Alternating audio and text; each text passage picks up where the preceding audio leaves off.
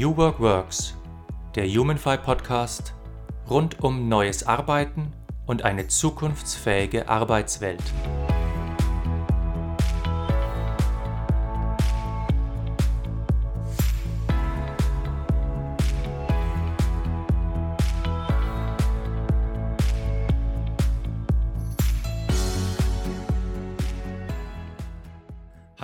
Herzlich willkommen zu einer neuen Folge von New Work Works, dem Humanfy Podcast.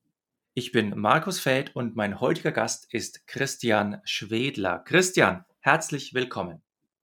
Ja, grüß dich, Markus. Servus. Christian, äh, erzähl uns und unseren Hörern doch kurz, wer bist du und was magst du?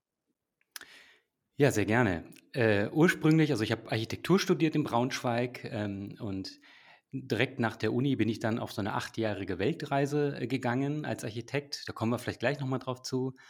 Und habe da natürlich so einiges erlebt und äh, an Abenteuern und äh, ähm, Erlebnissen. Und heute bin ich jetzt gelandet in München bei der BMW Group. Und da bin ich strategisch äh, zuständig für die Weiterentwicklung unserer Entwicklungsstandorte. Und ähm, das gibt mir eigentlich ein ganz gutes Bild, so äh, wo die Industrie gerade steht ähm, und darüber hinaus bin ich freiberuflicher Experte und Autor für die Themen Job, Zukunft und Change. Mhm. Und in dem Sinne habe ich dann auch mein, mein Buch geschrieben, äh, Speed Dating mit der Arbeit von morgen. Und äh, genau, das, das treibt mich so um. Mhm. Ich habe mich natürlich auch äh, im Vorfeld äh, äh, über dich informiert und äh, recherchiert und da ist mir tatsächlich auch ähm, dein Lebenslauf aufgefallen. Auch im Vorgespräch habe ich gleich gesagt, Christian, geile Sache, müssen wir uns drüber unterhalten, weil du bist ja tatsächlich schon ein echter Weltenbummler. Ein Stück weit schon, ja. Also ich habe immer schon sehr viel ausprobiert. Das ging los eigentlich äh, während der Uni. Da habe ich mein Studium finanziert. Ich war so ein Fun-Punk-Musiker und hatte dann sogar einen Plattenvertrag bei Universal äh, war ich damals natürlich stolz wie Oscar, hatte da auch irgendwie Auftritte bei, bei Wetten das Aftershow-Party mit, mit Tommy Gottschalk. Die Älteren von uns kennen ihn wahrscheinlich noch, ja. die Jüngeren vielleicht nicht mehr. Ähm, und, ähm, der kommt wieder, Dinge, der kommt wieder. Der kommt wieder, ja. Letztens hat er wieder eine Show gehabt, habe ich mir sogar angeschaut und habe mich wieder gefühlt wie, wie 13 und äh, mit Popcorn ja. auf dem Sofa. Ähm, nee, und dann ging dann ging es so weiter. Dann habe ich halt meinen Abschluss gemacht als Architekt und das Problem war, es gab keine Jobs in Deutschland, ja, nur Praktikantenjobs. Und da habe ich gesagt, nee, das kann nicht sein. Und hatte ich von Bekannten gehört, dass in Australien äh, händeringend Architekten gesucht werden. Und dann dachte ich, naja gut, Australien ist ja nicht so weit, ne? Packst du mal deinen Koffer und fliegst drüber. Und damals noch äh, ohne Kinder, relativ jung, nichts zu verlieren, äh, Koffer gepackt, rübergeflogen, und ähm, völlig naiv, ja, weil ich hatte natürlich keine Minute Berufserfahrung, mittelmäßiges Englisch, keine Ahnung von australischen Bauweise. Und dann kommst du da an, ja, äh, I'm looking for a job, ja. Und ich sage immer so, manchmal zwingt einen diese Naivität dann zum Erfolg. Ja, du kennst das vielleicht, da gibt es mhm. ja so diese, diese Sagen, wo dann äh, in manchen Kulturen dann die El Eltern die Kinder ins Wasser schmeißen und die müssen dann da zwangsläufig schwimmen lernen. Das ist so ein bisschen so, so ähnlich, habe ich mich da gefühlt. Und das war natürlich am Anfang äh, nicht erfolgreich. Ich habe natürlich eine Absage nach der anderen bekommen, wie man sich fast vorstellen kann. Irgendwann trudelte dann doch eine Einladung zum Vorstellungsgespräch ein.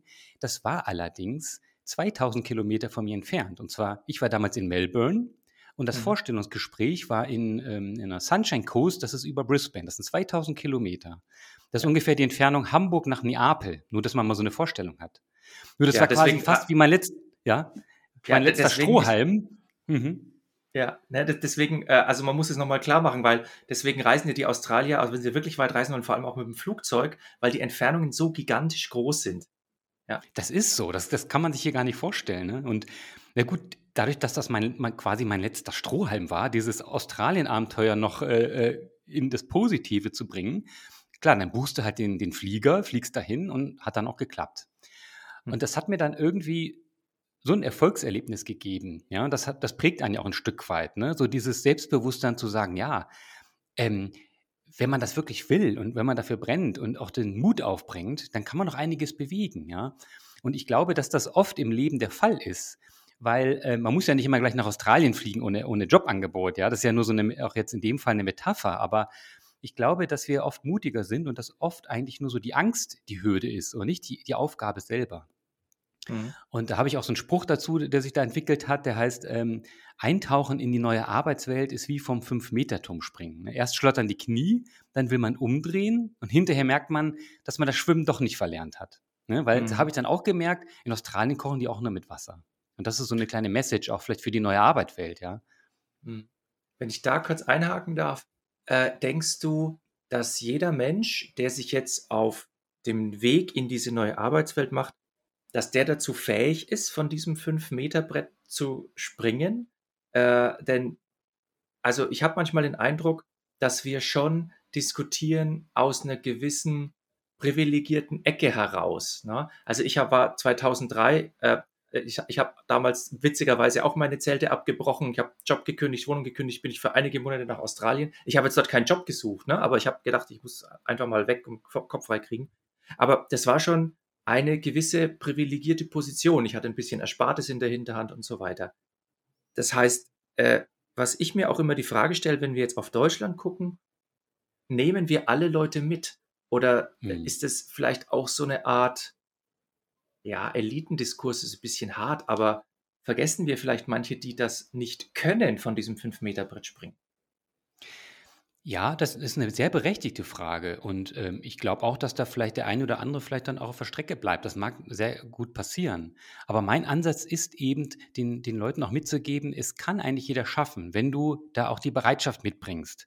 Denn es heißt ja nicht, dass ich sage, ich muss jetzt meinen meinen Job wechseln, ja? Ich bin irgendwie, ähm, Fachwirt Banklehre oder so, ja, und jetzt merke ich, es kommt eine KI und nimmt mir irgendwie meinen Job weg. Ja, jetzt muss ich, äh äh, Informatik studieren. Das ist nicht mein Ansinnen, sondern man kann sich auch mit kleinen Schritten weiterentwickeln.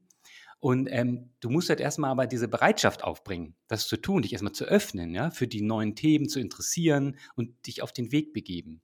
Und glaube ich, mhm. so ist es auch machbar, indem es nicht so dieser eine große Sprung ist, sondern kleine Schritte. Und ich sage dazu, das ist quasi nicht disrupt yourself, was ja von Unternehmen mhm. heute verlangt wird, ne, diese Disruption, sondern ich sage dazu, relaunch yourself weil ich das Bild ganz gut finde. Weil beim Relaunch entwickelst du ja auch, sagen wir, wenn es ein Auto ist, ja, oder eine Website, nicht komplett neu, sondern du, du upgradest die immer und verbesserst die Stück für Stück mit jedem Relaunch. Ja, und das kann mhm. sein, jede kleine Fortbildung. Du, oder wenn du mal ein Buch liest, ein interessantes, ist das wieder der nächste Schritt in deinem Relaunch. Und so kannst du dich so ein bisschen vorrobben. Das ist so mein Bild. Und dadurch, mhm. glaube ich, wird es aber auch für, ich sage jetzt mal, Klammer auf, fast, Klammer zu, jedermann machbar. Zumindest ist das mein, mein Wunsch und meine Hoffnung, ja. Wie lang warst du dann in Australien? Ich war zwei Jahre in Australien, bin danach noch nach Sydney, äh, habe da noch gearbeitet, dann ging mein Visum zu Ende und dann äh, hieß es, ja, was mache ich danach? Und dann kam wieder ein, ein, alter Studienkollege und meinte, Chris, komm noch nach London, weil hier die ganzen Star-Architekten sind. Ein paar kennt man vielleicht, so Zaha Hadid und, und Norman Foster, also wer sich da ein bisschen mit mhm. Architektur auskennt, vielleicht schon mal gehört und dachte, ja, klingt spannend, na klar, Englisch habe ich jetzt gelernt in Australien, kann ich auch mal nach London gehen. Ähm, und das war dann natürlich auch eine spannende Zeit. Da hatte ich auch wieder so einen Aha-Moment irgendwo. Und zwar, wir hatten damals an so einem Nationalmuseum gearbeitet und das hatte so geschwungene Formen, ja, so organische Formen, dieses Museum. Und das mussten wir ganz mühsam in so einem Styrodur-Modell, so Styropor-Modell nachbauen. Kennst du das so, dieses weiße Styropor? Und das habe ich mal gesehen, wie das gefräst wird. Ja, krass. Ja, genau. Ja, und wir ja. haben das halt händisch gemacht und da haben wir uns die, die Hände blutig geschnitzt und Nachtschichten über Nachtschichten eingelegt. So, und jetzt kommt's. Dann kam so ein Moment, wo ich so quasi Technologie in Echtzeit miterlebt habe. Ne, man liest das sonst so, ja, irgendwelche Erfindungen, ja, schön und gut, aber da habe ich das echt miterlebt. Dann kam mein Chef an und meinte, Chris, geh mal in unsere Werkstatt, da haben wir ein Gerät, das macht dieses Modell jetzt von einer Minute auf die anderen und sieht dann aus wie in echt. Und ich dachte erst, der will mich auf den Arm nehmen, ja. Dann gehe ich da hin und da habe ich ihn dann kennengelernt, den 3D-Drucker. Ich meine, heute kein Riesenthema mehr, er kennt heute jeder, aber damals, das war Anfang der 2000er Jahre, war das schon noch eine, eine echte Innovation, ja. Dann habe ich gemerkt, wie so von, von einer Sekunde auf die anderen so das Leben, auch da das Arbeitsleben dann erleichtert wird. Und habe ich so ein bisschen nochmal neu für mich so diese, Faszination für Technologie und Fortschritt entdeckt, weil es auch wirklich so mich dann irgendwo berührt hat, weißt. Ähm, und da in London, um jetzt die Weltreise noch weiter zu spinnen, quasi, habe ich dann meine Frau kennengelernt, die Chilenin ist. Mhm. Und dann hieß es quasi dann irgendwann, ja, gehen wir zu dir oder zu mir. In dem Fall gehen wir nach Deutschland oder nach Chile.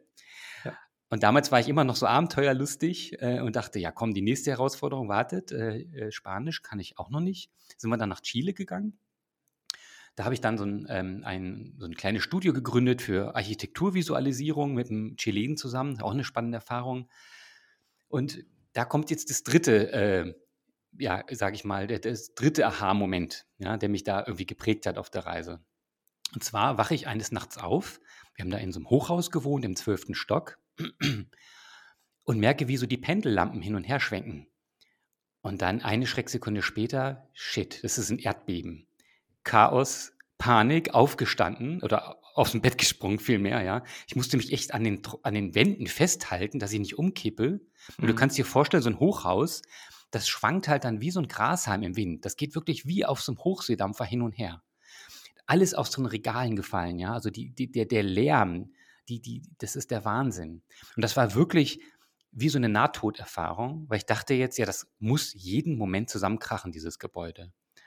Und das war dann so ein Moment von so einem, so einem Kontrollverlust, so eine Machtlosigkeit. Weil was willst du da noch tun? Du kannst ja jetzt nicht den Notausknopf drücken, ja, oder so. Und dann bist du auf einmal klein, wie so ein, wie so ein kleines, ja, wie so ein Würstchen fühlst du dich da, ja. Und äh, ich hatte vorher schon mal so ein Erlebnis mit einem Gleichgewichtsausfall gehabt, so eine medizinische Geschichte. Da hatte ich das auch schon, dieses Gefühl des Kontrollverlustes. Und da habe ich mir dann geschworen danach, ähm, wenn es irgendwie in, in Zukunft Herausforderungen gibt, ja, die wir aktiv beeinflussen können, wo man einen Beitrag hat, dann werde ich alles dafür tun, da auch irgendwie was dran, dran zu machen. Und das sehe ich jetzt so ein bisschen so wie mit, mit der Jobzukunft und der, der Digitalisierung. Ja. Das ist ja quasi so eine Welle, die da auf uns zukommt. Und jetzt kann ich sagen, das ist eine Tsunami-Welle, die uns dann irgendwie alle wegspült. Und da ist mein Ansatz halt, ich hoffe, dass, dass wir müssen das hinbekommen, dass es halt eine Surferwelle wird, ja, die uns alle antreibt. Und mhm. noch haben wir alle eine Chance, da auch was für zu tun. Und das meine ich einerseits die Unternehmen, ja, wie die sich aufstellen jetzt, auch im, im, Konkurrenzkampf zum Silicon Valley und zu China, aber auch wir, wir als Einzelpersonen. dass wir, haben wir gerade schon ein bisschen so anskizziert, ne, dass wir uns da öffnen und ein Stück weit weiterentwickeln in kleinen Schritten. Das ist so mein Ansinnen, ja, zu sagen, wir haben eine Chance dran, was zu tun. Niemand braucht in fünf oder zehn Jahren zu sagen, ach, hätte mich mal wer gewarnt, ach, da kommt jetzt eine Digitalisierung, wusste ich gar nicht, ja. Und das ist so mein, mein, mein Ansinnen auch. Deswegen nenne ich mich auch manchmal als Anstifter, ja, weil ich da so auch Leute versuche, ein bisschen wach zu rütteln, im positiven mhm. Sinne natürlich.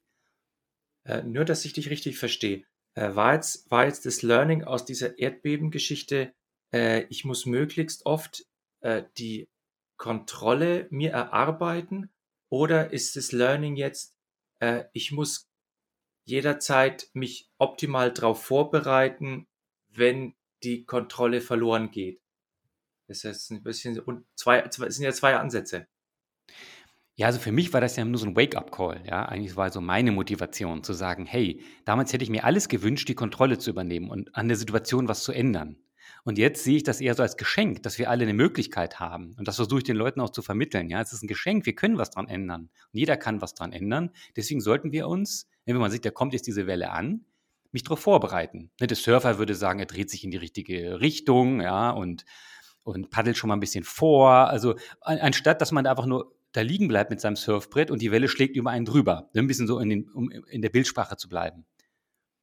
Und wenn wir jetzt reinzoomen mit diesem Gedanken in die deutsche Industrielandschaft, so, wie sieht es denn deiner Meinung nach aus? Ich meine, du hast ja Einblicke in große Industrieunternehmen, vielleicht nicht nur große, aber so das bisschen bisschen, bisschen so deutlich geworden. Wie groß ist denn deren Fähigkeit, sich auf diesen möglichen Kontrollverlust einzustellen? Und wo gibt's, ja, äh, wie sagt man so schön, Verbesserungspotenzial? Also, weil wir haben ja gerade den ultimativen Ernstfall. Also ich krieg auch äh, äh, jetzt Anrufe und Mails von Kunden, die sind alle von dieser Ukraine-Ding betroffen und da gibt's jetzt Verschiebungen und hier und da. Wie gut sind wir aufgestellt und was können wir verbessern? Ja, ähm, wir kommen erstmal in Deutschland aus einer schwierigen Ausgangslage, weil die nämlich eine sehr gute Ausgangslage ist. Das klingt jetzt erstmal paradox, erkläre ich jetzt mal, weil in dieser in diesem alten Denken, in der alten Welt, der Industrialisierung des Maschinenzeitalters, ja, waren wir ja wirklich Weltmeister, ne? Diese Produkte made in Germany, ja, Automobilindustrie, ja alles Produkte in Perfektion. Das, das können wir halt. Vielleicht liegt das ja auch so an unserem Naturell, dieses Perfektionistische, das Ingenieurshafte. Und die Herausforderung, die sich jetzt ergibt, ist, dass wir uns da jetzt öffnen und wandeln müssen. Und ähm, was wir brauchen, ist halt so eine Beidhändigkeit. Das erkläre ich jetzt gleich nochmal. Mhm. Weil jeder, das ist gerade auch so zu Recht gehypt, ne, versucht sich jetzt in diese Agilität zu stürzen. Das heißt, dass die Unternehmen müssen wandelbarer sein, flexibler werden, schneller werden, um auf diese ganzen neuen Anforderungen ähm, besser und schneller reagieren zu können und auch mehr Innovationskraft zu entfalten. Die Antwort ist aber nicht, dass wir jetzt diesen völligen Bruch machen vom soll, äh, vom, vom, vom Ist-Zustand zum, zum Soll-Zustand, sondern dass wir halt weiterhin in der Zukunft auch beides können müssen.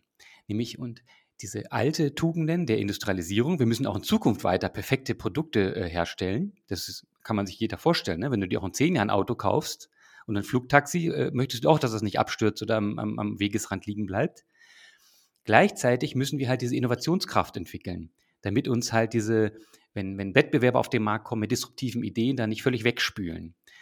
Und weil man halt diese beiden Skills lernen und erarbeiten muss, spricht man halt von dieser Beidhändigkeit. Experten sagen da auch Ambidextrie zu. Und ich glaube, dass wir uns da noch sehr schwer tun in Deutschland.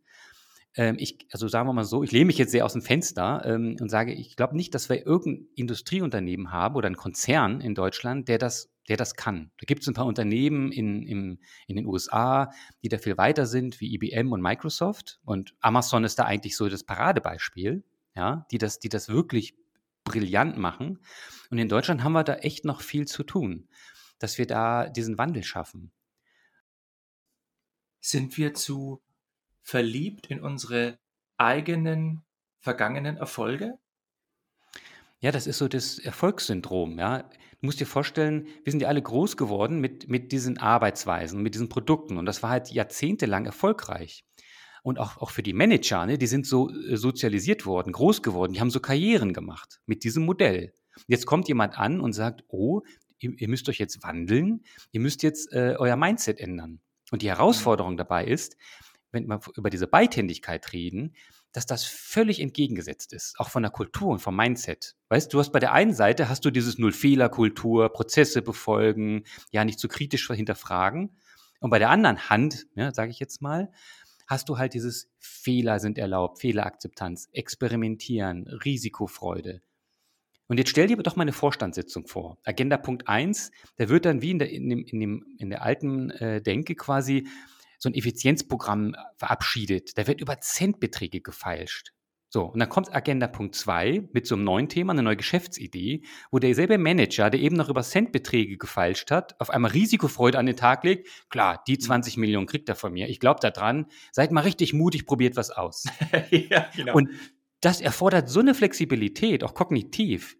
Die kannst du natürlich nicht von einem Tag auf den anderen auf einmal so äh, in, in der Praxis dann umsetzen. Ja? Und mhm. da ist auch ganz viel an, noch an Aufklärungsarbeit nötig und auch an Führerkrä äh, Führungskräftetrainings.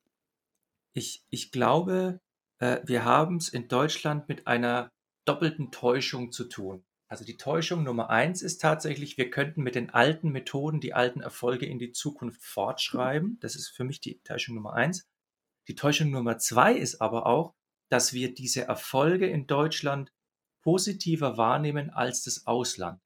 Denn es gibt, äh, äh, das habe ich auch in, in, der Recherche zu, zu meinem aktuellen Buch herausgefunden, es gibt ja diesen Index, äh, der den Wert der Marke Made in Germany misst. Und der ist beim ausländischen Publikum von 76 auf 60 Punkte gefallen über die letzten Jahre. Also man muss dazu sagen, dieser Punkteindex hat 100 Punkte maximal also wir sind in der, in, der, in der Wahrnehmung des Auslands, was unsere Produktqualität betrifft, seit Jahren auf dem absteigenden Ast.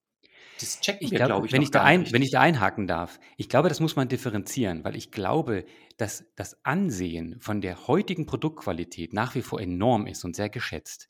Aber wenn du dir anschaust, zum Beispiel wie, wie die Aktien und die, die Börsenkapitalisierung aussieht, ja, da gebe ich dir recht, sind wir mittlerweile völlig abgehängt. Wenn du dir nur anschaust, Tesla, ja, hat ja mehr äh, Marktkapitalisierung über die Börse als alle Autobauer und ich weiß nicht, wer da noch alles mit reinkommt in den Topf zusammen.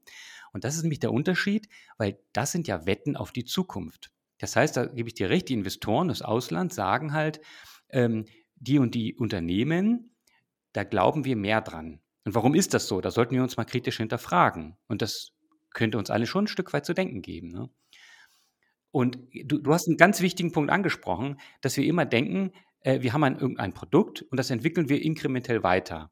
Nur die Disruption ist ja gerade da, die Herausforderung, dass ein ganz neuer Player aus einem ganz neuen Segment, den man eigentlich vielleicht gar nicht auf dem Radar hat, kommt und das alles aufrollt. Und da sind manche Firmen, die verstehen das. Nur mal ein Beispiel, Uber, kennen wir alle, ne? Einmal gewischt auf dem Handy, kommt, kommt das nette Auto an mit dem netten Fahrer oder mit der netten Fahrerin. So, was macht Uber? Die können ja auch sagen, wir entwickeln das jetzt inkrementell weiter. Ne? Bessere App, besserer Service, bla bla bla. Was machen die? Die investieren jetzt massiv in diese Flugtaxis. Also völlig in ein neues Geschäftsmodell, weil die machen das nämlich richtig, die öffnen sich, sagen, was sind rechts und links, was passiert da und ich muss mein Unternehmen weiterentwickeln. Und das ist halt genau die Herausforderung. Ja. Kann es sein, dass das auch diesen grundlegenden Unterschied zeigt zwischen dem linearen Geschäftsaufbau und einem exponentiellen Geschäftsmodell? Äh, also Beispiel Amazon hat, glaube ich, 20 oder 15 Jahre Verlust gemacht und dann ging es ab wie Schmitz Katze. Äh, äh, und man hat sich in Deutschland mal gefragt, ah, das ist ja Verlust und Verlust und Verlust und auf einmal geht's ab. genau wie Uber, genau wie Tesla. Also ich habe, korrigiere mich bitte, ich habe den Eindruck, dass es uns konservativen Deutschen schwerfällt, uns in diese exponentiellen Geschäftsmodelle, die ja eigentlich auch die Zukunft prägen werden, schwer hineindenken können. Ja, ich glaube, das sind gleich zwei Aspekte wieder. Das eine ist, wenn du jetzt von, von Jeff Bezos von Amazon redest, das ist der Unterschied mit diesen inhabergeführten Unternehmen. Die haben eine sehr starke Vision und die glauben und arbeiten für diesen langfristigen Erfolg. Die bedienen nicht, wie zum Beispiel in, in anderen börsennotierten Unternehmen, ähm, die arbeiten nicht primär für die, für die nächste Quartalszahl, für die kurzfristigen Erfolge, ja, sondern dann sagen die, gut, wir können jetzt keine Gewinne ausweisen, und wir reinvestieren wieder und wir glauben an diesen langfristigen Erfolg. Das ist schon mal der eine Unterschied. Und das, und das siehst du ja bei Amazon, wie sich das langfristig dann bemerkbar macht. Das zweite Thema, du hast das mit dem Exponentiellen äh, angeschnitten, eins meiner Lieblingsthemen. Sehr gut, weil wir haben immer Schwierigkeiten, das zu verstehen. Ne? Und wir schauen immer in die Vergangenheit und extrapolieren dann linear in die Zukunft. Und Leute, die diesen exponentiellen Effekt halt verstehen und ausnutzen, sind natürlich im Vorteil. Auch nehme ich nochmal Tesla ähm, der hat halt in diese Elektromobilität investiert, wo alle noch gesagt haben, hm, glauben wir nicht dran, weil die Batterien noch so teuer waren. Nur wenn du diesen exponentiellen Fortschritt berücksichtigst, ja, die Technologie entwickelt sich schneller weiter, als du denkst, die Stückzahlpreise werden günstiger und irgendwann lohnt sich das. Und das sehen wir ja heute. Und das sind genauso diese Effekte, die wir halt, äh, ja, die, die neu sind und die wir halt einfach noch besser verstehen und lernen müssen. Du hast ja jetzt auch äh, ein Buch geschrieben, ähm, und äh, in diesem Buch äh, gibt es einen Begriff, der mir sehr gefällt und den habe ich so noch gar nicht gelesen. Und zwar den Begriff der Exnovation. Äh, was meinst du denn damit? Exnovation ist halt auch Dinge wieder zurückzunehmen. Ja? Ähm, da gibt es auch andere Begriffe noch dazu, wie Reverse Pilot und so weiter. Wir, sind immer stark dabei, immer mehr zu machen. Immer mehr, also mehr Prozesse, mehr Absicherungen, mehr Themen. Und dadurch bauscht sich das so auf. Und ähm, du, wenn du so einen Konzern reinschaust, das ist ja voll mit, mit, Ab, mit Gremiengängen und mit Prozessen und mit Rollenbeschreibungen.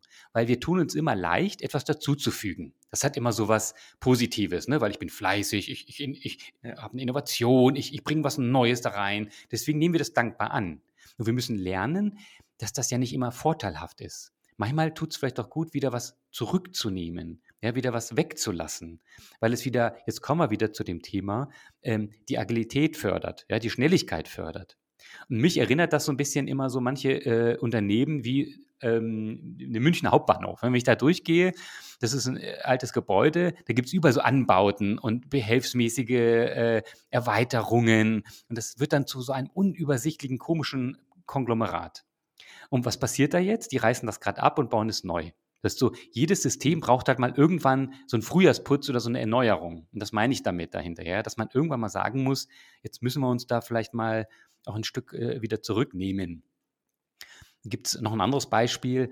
Ein Kollege, der hat so Reports gemacht, ne? also fürs Management, so Berichte. Und da hat er einfach gesagt, also da hat keiner im Team dran geglaubt. Und haben immer so fünf, fünf Berichte mussten die machen. Einmal im Monat war das, glaube ich. Da haben die einfach mal äh, die Hälfte davon weggelassen und, und geschaut, was passiert ist. Ja, so, gab es einen Aufschrei aus dem Management? Nie. Hat das den Aktienkurs verändert? Nie. Ist die Produktion stillgestanden? Nie. Eigentlich ist, ist nichts passiert. Und das ist so, weißt du, so mein, mein, mein Bild, dass wir da manchmal auch Sachen wieder zurücknehmen müssen. Mhm. Das hat ja damals schon Stoiber versucht, ne? Also der wollte ja praktisch ein Bürokratie-Entschlankungsvorhaben oder Gesetz machen. Also, oder gibt es, ja, wenn du ein neues Gesetz magst, musst du ein altes einkassieren, dass es nicht mehr, äh, hat nicht funktioniert, ja. Ähm, ich, ich persönlich beschreibe da noch einen anderen Ansatz. Ich, ich möchte immer ähm, die Idee verfolgen, möglichst wenig Regeln und dafür möglichst viele Prinzipien. Also weil sich Prinzipien, wenn du ein Prinzip anwenden musst, bringt es dich eigentlich immer in die Verantwortung, weil du, du hast einen Entscheidungsspielraum, äh, den du nutzen musst. Ja? Und ähm, Regeln sind eigentlich immer, gehen immer in die Mitte, gehen immer zur, zur Limitierung mhm. rein. Also ich, ich, vielleicht ist es ein ähnlicher Einsatz, ne? äh, weil tatsächlich äh, macht es auch eine Organisation nach meinem Sinne auch ein bisschen, bisschen reifer und ein bisschen verantwortungsbewusster. Jetzt sind wir wieder bei den beiden Händen. Ne? Bei der einen ja, Hand, ja, der genau. alten Hand, brauchst du vielleicht Regeln. Weil du, du ja. musst dem, dem Monteur genau sagen, die Schraube muss da hin, weil sonst fällt der Motor auseinander. So.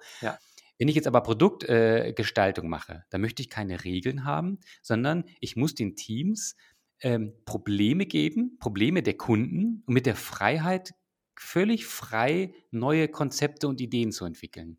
Und das ist nämlich auch der Punkt. Ne? Also in der alten Industrialisierungsdenke war Produktentwicklung ein festgeschriebener Anforderungskatalog. Das Auto muss genau das können, das können, das können, das können. Und das wurde dann einfach nur abgearbeitet. Mhm. Und heute geht man dazu über zu sagen, nein, gib den Entwicklern Problemstellungen der Kunden, das ist auch wichtig, der Kunden. Und lass den Entwicklern entwerfen, weil das nämlich noch ein anderer Aspekt dahinter.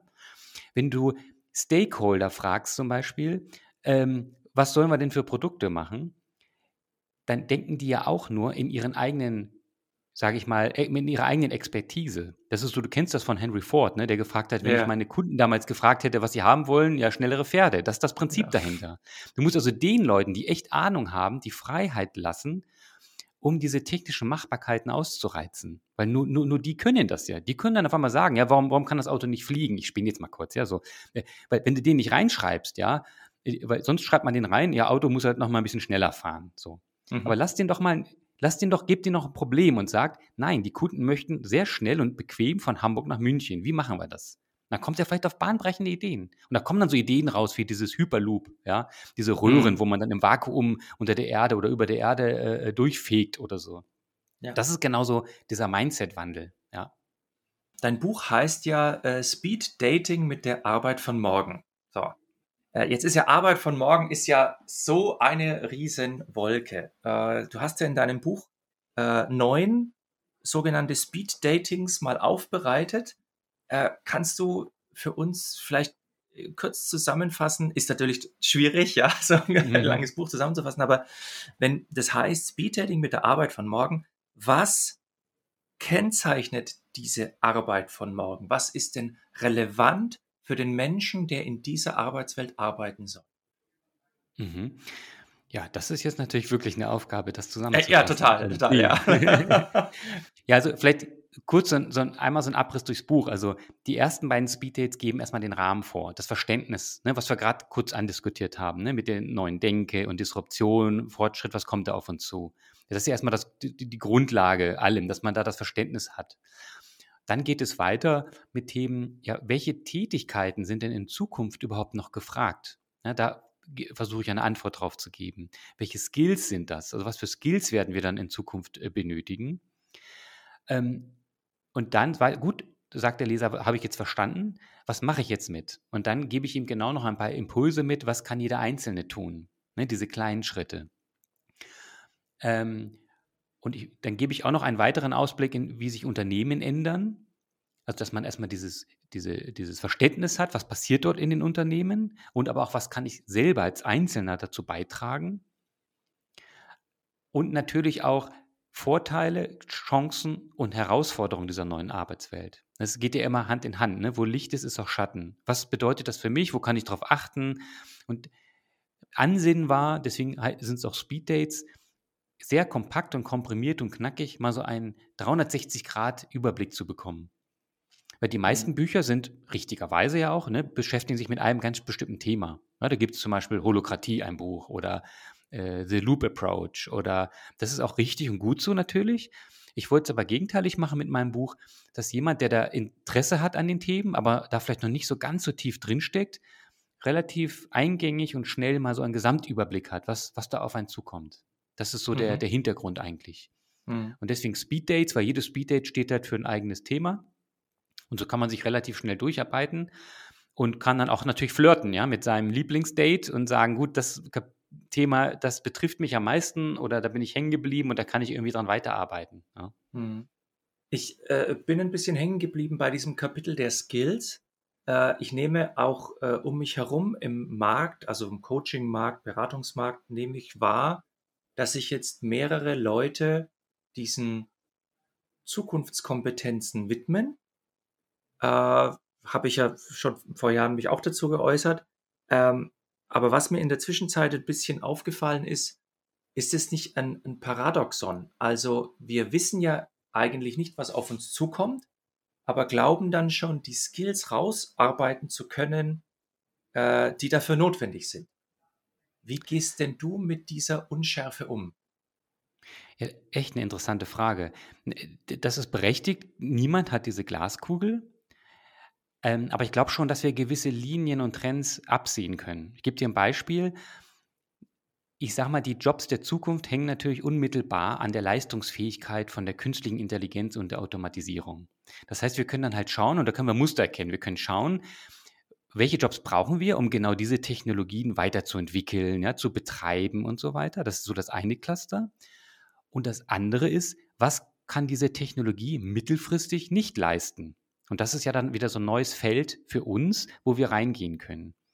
Und da sagt man halt, gerade bei äh, in, in, einem mittelfristigen Ausblick, das sind eben so diese Soft Skills, ne? so die empathische, das Soziale, das Kreative, diese Verknüpfungen ziehen, blöde Fragen stellen.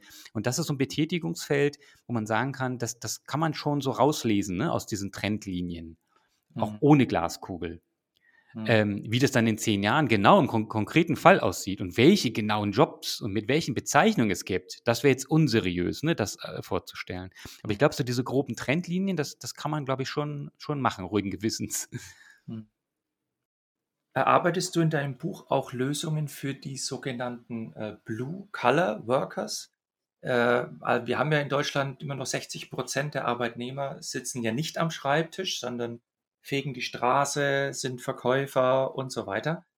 Ähm, was können solche Menschen, äh, die jetzt nicht sofort in Kontakt sind mit diesen neuesten Trends und mit Agilitäten, so, was können solche Leute aus deinem Buch ziehen? Ja, ja mein Buch ist natürlich offen geschrieben. Ne? Die Grundprinzipien gelten natürlich erstmal für alle.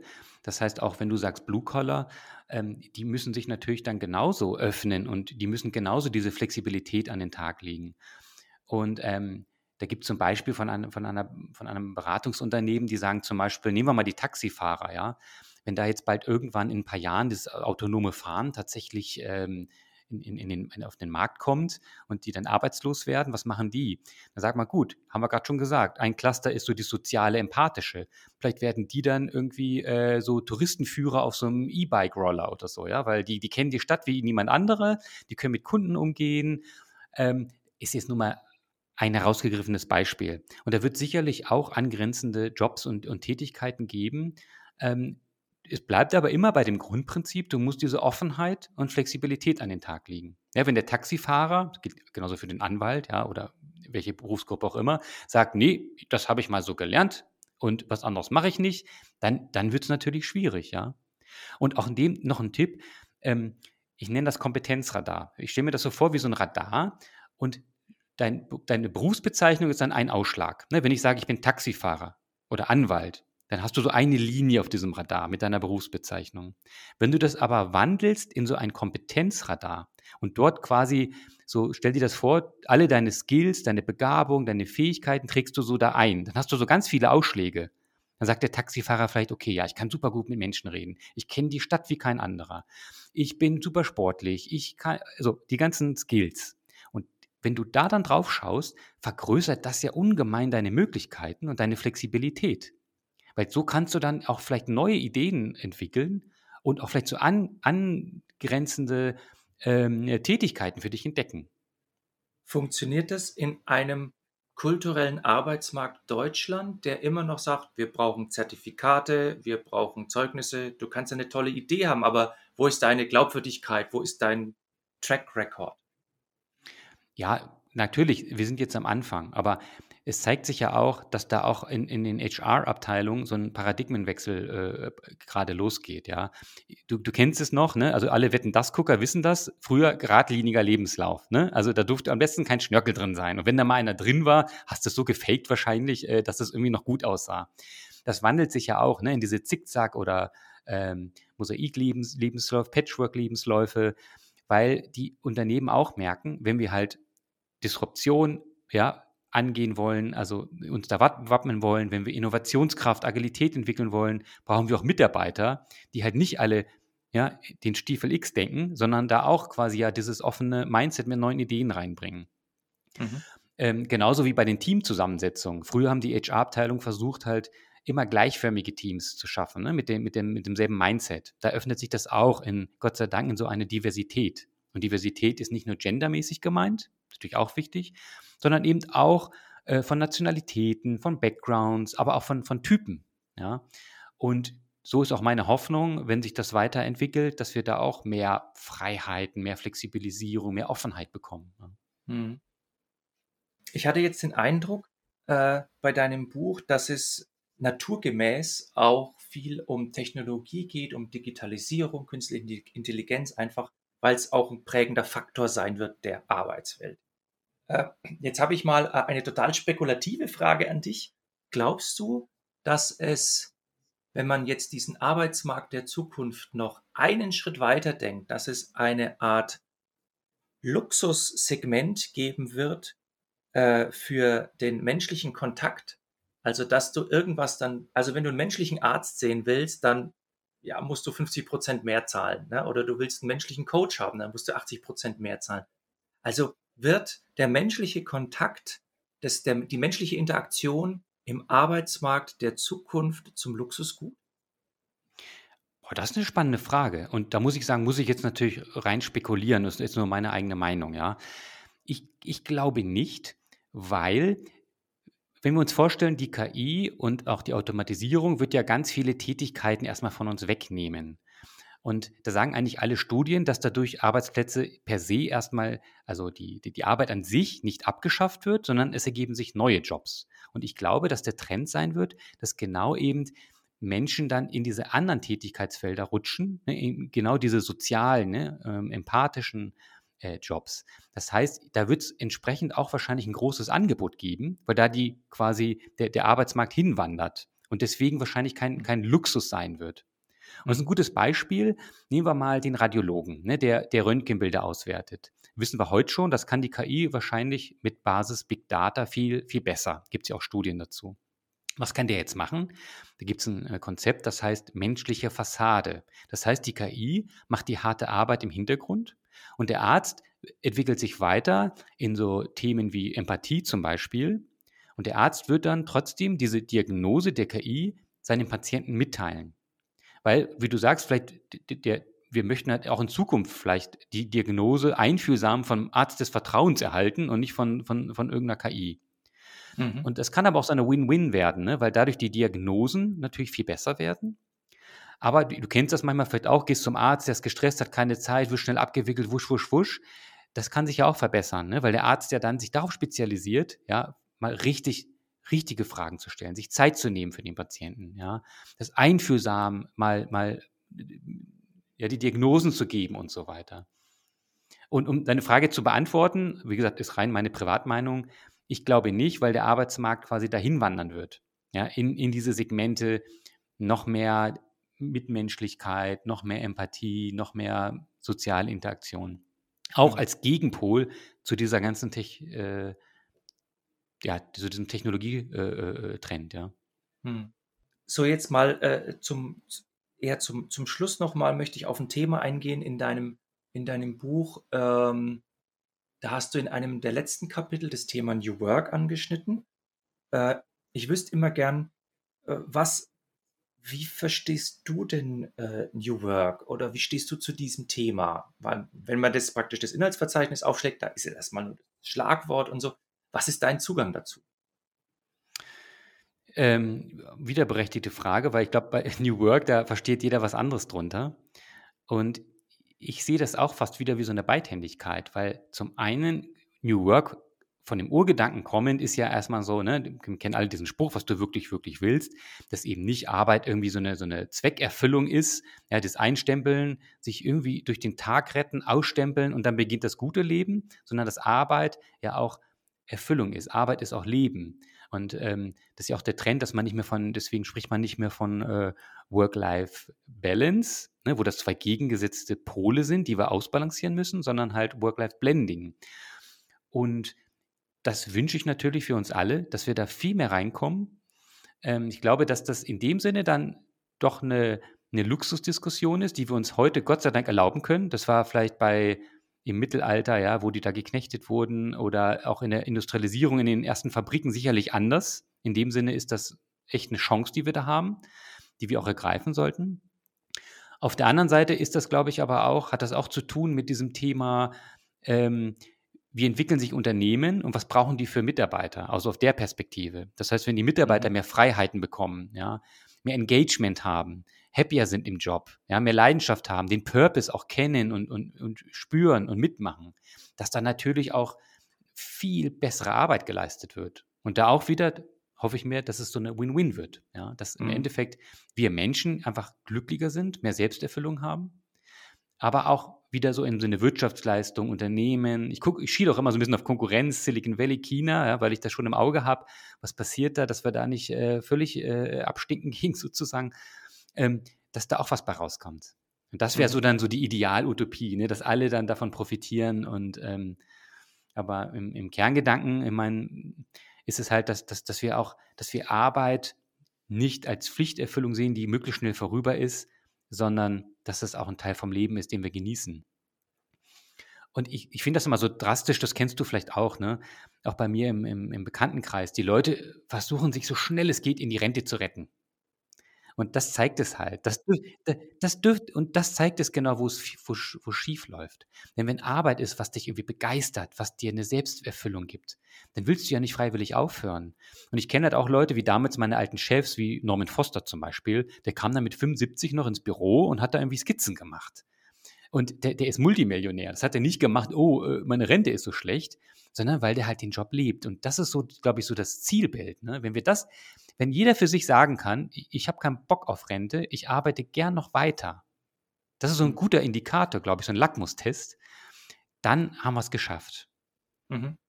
Also mit diesem äh, sehr schönen Wunsch an unser aller Zukunft und die Zukunft der Arbeit möchte ich das Interview beschließen. Christian, es hat mir sehr, sehr viel Spaß gemacht. Ähm, vielen Dank für das tolle und, und interessante Gespräch und deine Insights. Und ich wünsche dir auch noch ganz, ganz viel Erfolg bei der Arbeit und mit deinem Buch. Ja, vielen Dank für das tolle Gespräch.